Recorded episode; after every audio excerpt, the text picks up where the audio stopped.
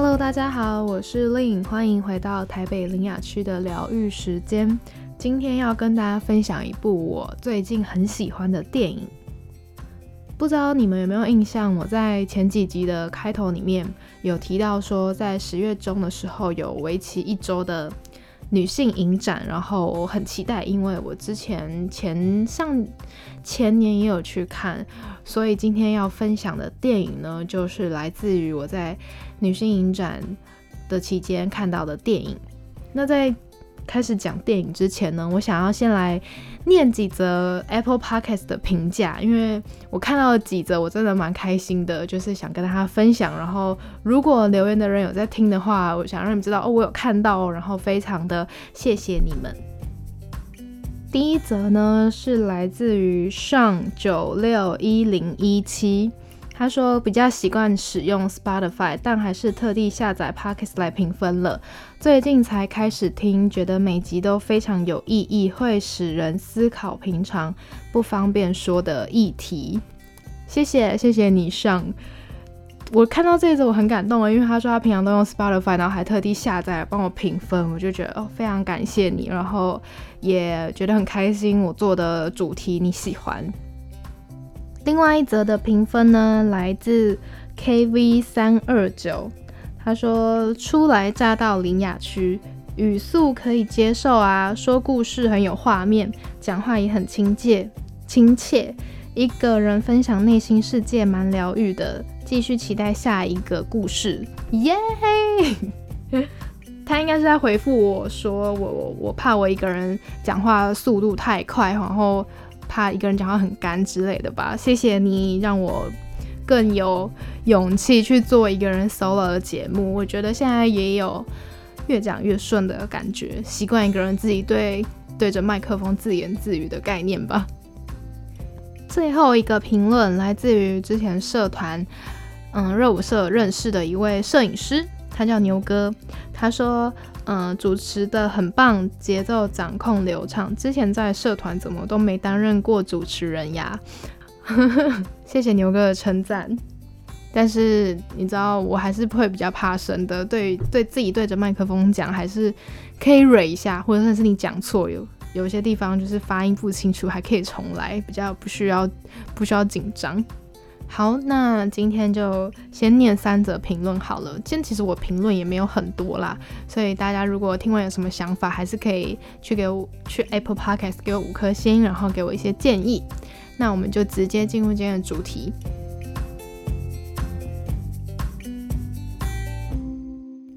不知道大家对于外籍移工，尤其是就是可能外籍帮佣这部分的职业，或是那些人口。的了解到哪里？我自己呢，对外籍帮佣的印象呢，其实就是很粗浅的，在小时候的时候。嗯，因为我妈妈的朋友，他们家刚好有请外籍帮佣，然后他也是来自东南亚的国家，但是我那时候不太记得他是确切来自于哪个国家。但那时候我妈就请我朋友，就是说，哎，那可不可以偶尔就是你你们家的帮佣过来帮我们家，就是整个大扫除一遍。所以我记得印象中有两三次会看到，就是哦妈妈朋友的外籍帮佣来我们家打扫。但其实那时候就还小，所以就是也没有什么。多余的想法，但是呢，直到我开始嗯懂事之后，就是会关注一些劳工权益，或是有想有思想的时候呢，我有一天我才想到这件事情，说对耶，就是我小时候嗯会有一个阿姨来我们家打扫，那我就问我妈这件事情，我就说你怎么会要人家来打扫？对她来说就是加班，你知道吗？就是她的正对她来说，她的正职工作就是帮那他们我我妈妈的朋友家里。打扫嘛，然后你就是无无端的叫人家来，然后还加班，然后我还质问我妈说你有没有给人家钱呐？或是我我有跟她说就是啊，下次就不要这样，因为你干嘛无端的加别人班？对，这就是我对外籍帮佣的印象。但是其实从小时候到现在，我可以实际实际接触到这些外籍义工或是嗯外籍帮佣的情况很少。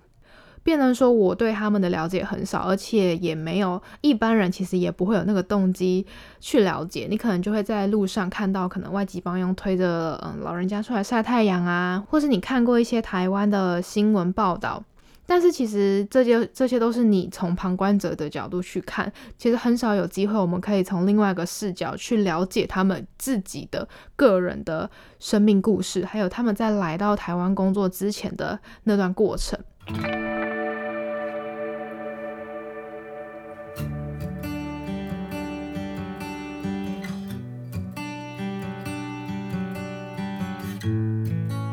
今天想讲的这部电影呢，它的名字叫做《海的另一端》。为什么是另一端呢？因为它整部片呢都是在菲律菲律宾拍摄完成的，然后它是一种类似纪录片的方式。它导演深入到菲律宾，他们有一个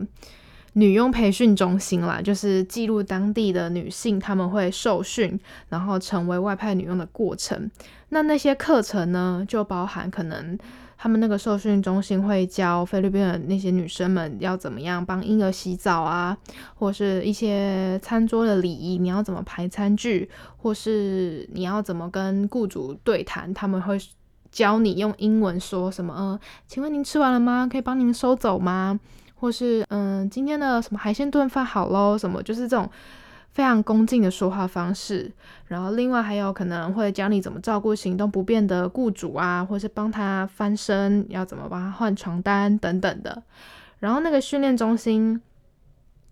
的导师呢，他还会就是模拟各种情境的对应讨论，例如说要如何化解，就是或处理那些雇主如果有提出不合理的要求，你要怎么去维护自己的权益，或是当你被。性骚扰或是虐待的时候，你该怎么办？他，我刚刚有说，他这部片是类似纪录片的方式，他去侧拍，就是那些女生，菲律宾女生们在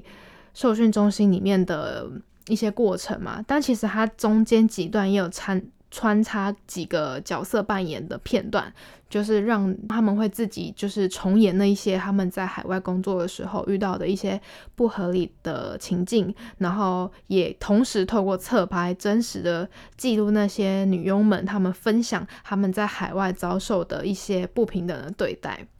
那对我来说就是一个非常非常真实的一个。我觉得它就是纪录片，因为那些女生、菲律宾女性们，她们讲的那些故事都是真实发生在她们身上的。举例来说，好了，在影片里面呢，他们有讨论到，其实那些妇女们，她们是比较喜欢到中东工作的，原因不是因为薪水比较多，而是因为去那时候啦，去中东工作的话，他们不用付一大笔中介费，但其实那边的环境并不会比亚洲好，就是。他们对于外籍移工的权利就没有那么重视啊。相对于台湾或者是香港来说，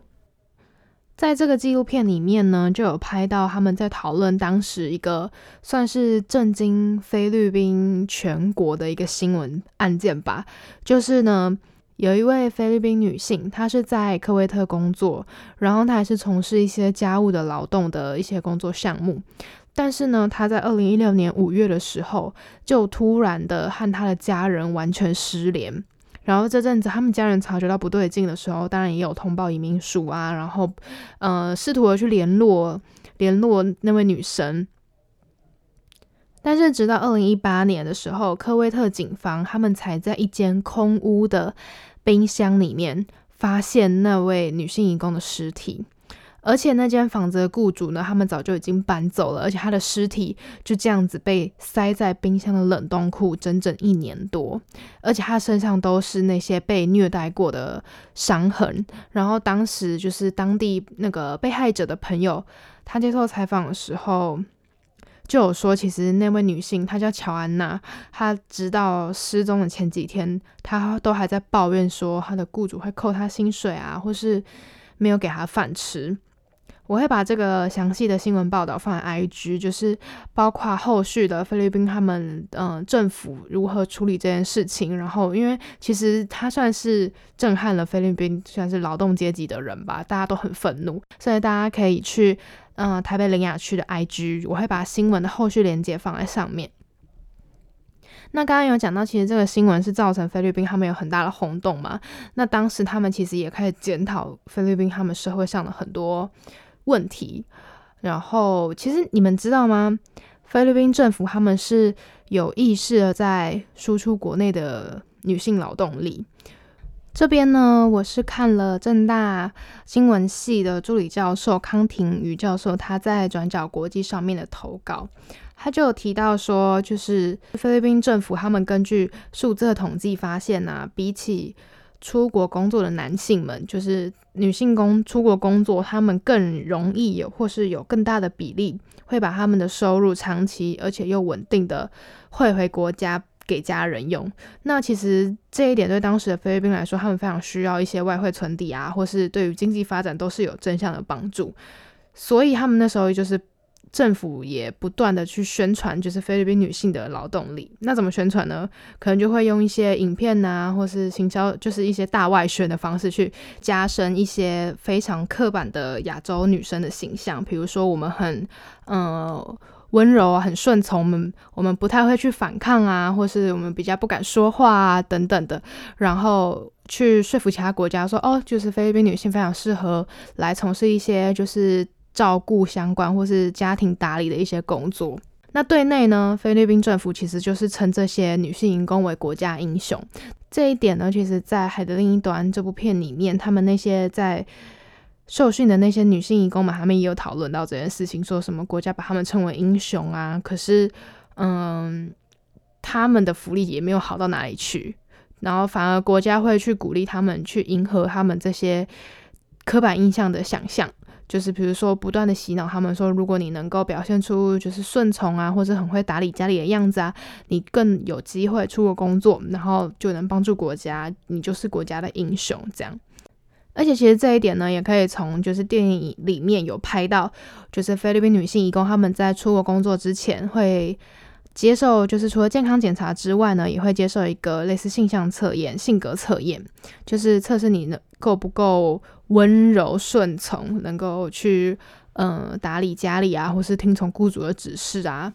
那些问题就是你用脑袋想都知道要怎么回答，就是哦，我可以服从雇主的指示，然后我对嗯家务打理这部分的东西很有兴趣，是我很我很适合从事一些比如说折衣服或是嗯比较单一的家庭劳动工作等等的。然后如果你在这个性向测验上面得到高分，你就会在你的履历表上面被注记为就是良好的家庭劳动者，然后你就比较容易得到。嗯，国外雇主的雇佣。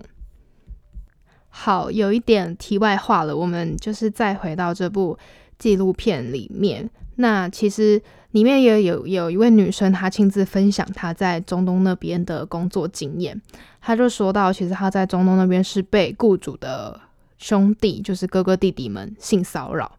就是偶尔可能经过他会打他屁股啊，或是摸他胸部啊。然后她甚至说有一次她差一点在厕所里面被性侵，然后那时候她就是非常非常的想要逃回菲律宾，但是想到就是有自己的家人要养啊，然后还有孩子的生活要顾啊，他那时候就只好忍下来把合约走完。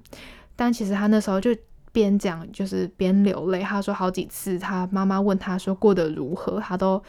简短带过，因为。就是他也不能，他不想让他妈妈担心。到了后期，他真的过得太痛苦了。他说，他直接就是不太跟菲律宾的家人联络，就是直接把钱寄回去就好，因为他真的太想念他们，他怕就是一跟他们联络，他就是想要赶快赶快逃回去。然后当时他就是硬撑下去嘛，然后尽量找一点别的事情去做啊，分散分散掉工作上面的痛苦。他那时候。他讲的时候，我还记得那个画面，他是笑着讲，可是他一直在流泪。他说不，那时候就例如晚点自拍啊，就是去国外工作一阵子，都变都变得很会自拍了呢。就是你知道，边逞强边流泪，然后就会让我当下就是非常非常的心疼这个女生。我记得在那个，我记得在那个菲律宾女佣的训练中心里面的导师，他又讲了一句话，我印象非常深刻。他就说。Never cry in front of your employer. It shows weakness. 就是永远都不要在你雇主的面前哭，这就是示弱。就是他对着台下那些菲律宾女性们讲，他说只要那个雇主有让你好，让你有时间吃饭、睡觉，而且他没有对你动手动脚，那都尽量把合约走完，就是为了家人，还有为了你的孩子。然后他还说，就是。你在菲律宾赚到的钱，永远都比不过在国外刷厕所赚到的钱。然后台下就很多女性，她们就点点头，然后有一些就是其实就偷偷的在擦眼泪。我当下就觉得这是多么卑微的希望啊！就是你去国外工作，他只要有让你吃饭、让你睡觉，然后没有对你动手动脚，没有打你，没有就是性骚扰你，那其他再多的不合理的要求都尽量忍住，把合约撑完。为了家人，毕竟家里家里需要钱，孩子也需要钱。而且很现实的一个层面就是，他们都知道，在菲律宾你永远都赚不到那一个你在国外刷厕所的钱，就是非常现实的一个问题吧。这就让我想到啊，其实我们常常很容易从自己的主观的立场去判断一些事情，例如说，我们可能会想，哦，他们因为经济需求啊，所以要去国外赚钱，所以要来国去国外当义工，其实这很正常啊。但其实看了这部。纪录片之后，我发现就是有更多的状况是他们根本没有选择的权利。例如说，他可能不像我们台湾，就是我以台湾人来说，我们可以选择说，哦，好，我们想我想要去澳洲打工旅游，赚一桶金回来。但同时，我也可以选择说，那先不要去澳洲，我先待在台湾工作好了。我们是有选择的。但是对那些菲律宾的女性移工来说，就是他们其实没有留在家乡的选择权。因为在家乡，你你你没有，你没办法赚到那么多钱去赚去养家，你有孩子要顾，你有你有家里家里的人要养，甚至丈夫的家人还会对你嫌东嫌西的，他们会觉得你怎么那么没有用啊，你只会在家里带小孩啊，然后也赚不到钱呐。真的有有一两位，嗯，菲律宾女性。工作者他们是分享说，他们其实会受到夫家的那边的家人给他们的压力，所以他们更觉得应该要出去海外工作。就像我刚刚不是有提到一位就是在中东工作的菲律宾妈妈，然后被雇主的兄弟性骚扰吗？她其实是在孩子三岁的时候，他就离开家乡，然后去中东工作。然后当他就是好不容易约满要回回菲律宾的时候，他发现自己的孩子已经不认得他了。就是他看到他孩子，然后他说：“哎，跑过来妈妈这边。”然后他的孩子竟然喊了他一声“阿姨”。我没有，我没有当过妈妈，但是我光是用想象的都知道，这是一件多么心痛的事情。就是你在外面工作很辛苦，然后你想念你的孩子，可是当你回来的时候，你的孩子已经不认得你了。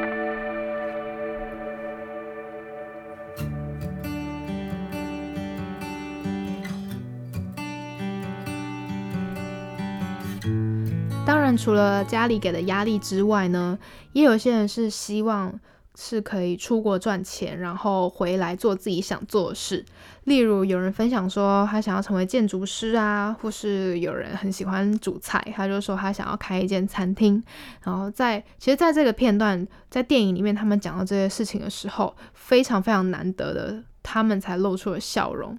因为其实他们在那些非就是女佣受训中心上课的时候，其实真的是没有人笑得出来的，就是那个一点都不轻松。你是在学着怎么服侍别人，而且每分每秒对他们来说都正在把他们推向一个未知、充满恐惧的地方。因为你受训完，然后你开始申请你要出国工作的雇主，你不知道在国外的雇主会不会剥削你，他会不会欺负你，甚至。更糟的事情会不会发生？其实你都不知道。电影里面还有拍到，就是他们受训完之后，到了那个申请海外工作的办公室，然后整叠整叠的文件呢，它是按照那种申请国家分堆排好，那真的是海量文件诶，就是是一整叠放在地上那种，桌子都放不下了。然后导演就是拍到说，其实每个人的脸上都很凝重，因为。出国工作这件事情对他们来说不是一件很期待、兴奋的事情，因为对于我来说，要出国工作，我觉得是一件开心的事情吧。就是，嗯，可能国外的待遇比较好，但是其实出国的工作对他们来说，并不是一件那么期待又兴奋的事情。但是同时呢，他们。在他们拍摄给雇主的自我介绍里影的影片里面呢，他们又必须非常用力的挤出笑容，说：“我真的非常非常希望能够服务你们一家人，希望您能够选择我，就是要非常表示非常有热情在做可能家庭打扫这件事，然后嗯，出国工作一直都是他很想要做的事情。我就觉得天哪，好讽刺的一件事情哦！真的是看了这部影片之后，才更让我深刻的、深刻的体会到吧，就是他们在来到。台湾或是其他国家工作之前，他们真正的生命故事，因为每一个人都是这么特别的，每一个人都有自己的家庭，或是自己的理想，或是自己的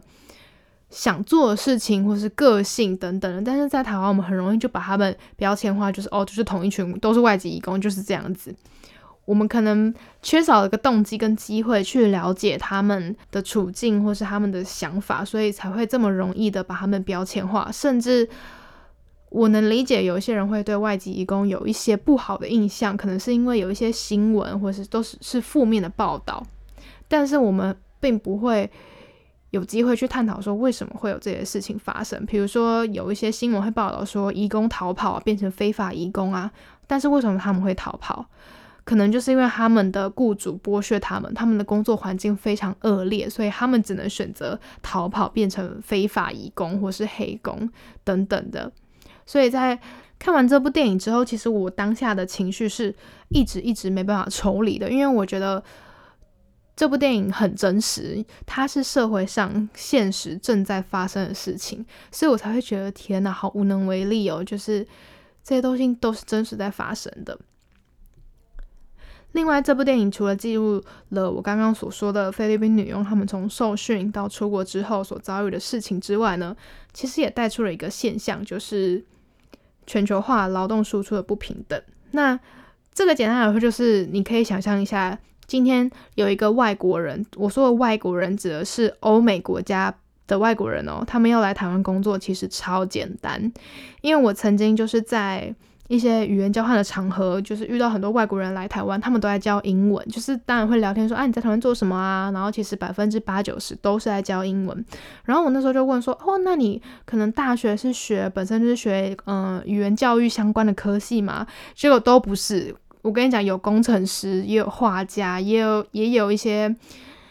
学设计的。他们就是来台湾，就是因为他们母语就是英文嘛，所以他们来台湾就是可以教英文，甚至他们连语言教学的证照都没有，他们可能也没有上过语语言教学的课，就因为他们的母语是英文，他在台湾就是最少最少也都可以在一个私立的学校或私立的补教在教英文。但是相反的，当台湾人要出国教中文、教华文的时候，其实这个门槛是比较高的。为什么会知道？因为我。大学的时候，曾经有一度想要出国当华语老师，所以那时候大概查了一下，如果你要在海外拿到一个华语教师的职位，至少至少都要有硕士学历才比较容易拿到，那个机构才会愿意帮你申请签证，甚至你可能还要考过教育部的什么对外嗯华语教师证啊等等的，你才可以在国外就是拿到一份比较好的工作，不然你可能就是做兼职做 part time 那样子。我觉得这就是一个很明显的反差，就是劳动输出的不平等，都是身为母语，你你的母语是英文，但是你来到台湾，你就是非常容易的可以找到一份工作。但是我们要出国去教中文，我们可能可能因为机会也比较少，所以我们不需要比较高的门槛。那除了英文之外呢，你还可以发现说，欧美外国人他们来到台湾，他们在做的工作。大多啦，主要就除了英文老师、语言相关的之外呢，主要都是一些高科技产业，而且都是很多都是主管级的。你应该没有看过一个欧美的外国人来台湾，在当在当管家，在当家庭帮佣，或是从事农渔业的帮手吧？应该没有吧？但是你又再回到东南亚移工的议题上面，他们来台湾其实。那些东南亚的义工，他们真的就大多是在从事劳力的工作，他们真的是在领台湾的最低薪二十三 K。可是这个问题其实又牵扯到很多一些西方文化的霸权啊，还有一牵扯到一个国家你的经济社会的发展程度，其实都是环环相扣的，就是教育程度啊、文化啊等等，很难只单单从一个嗯劳动议题去切入。也就是为什么我在看完这部电影之后，会觉得整个情绪很沉重吧，因为就是一个大环境，然后每个议题环环相扣的一个结果，就是这么不公平。但是抱怨归抱怨，还是希望自己有一直持续在做对的选择，然后尽量去改变这件事情吧。就像是我现在把它录成一集来跟你分享这个《海的另一端》这部电影的内容，也是希望可以就是让听众你们就是听听故事，然后会有更多的不同的思考的面向吧。那这一集我们就先到这里喽。如果你觉得你喜欢这样子的，嗯，分享电影的方式啊，你也可以，嗯，来 IG 留言让我知道，或是你是用 Apple Podcast 收听的话呢，也欢迎你留给我一些评论或是建议，当然就是先五颗星，然后再留评论跟建议，我就会在下一节的内容里面呢来念你的回馈，就是算是，嗯，谢谢你之类的概念吧。那我们就下一集见喽，拜拜。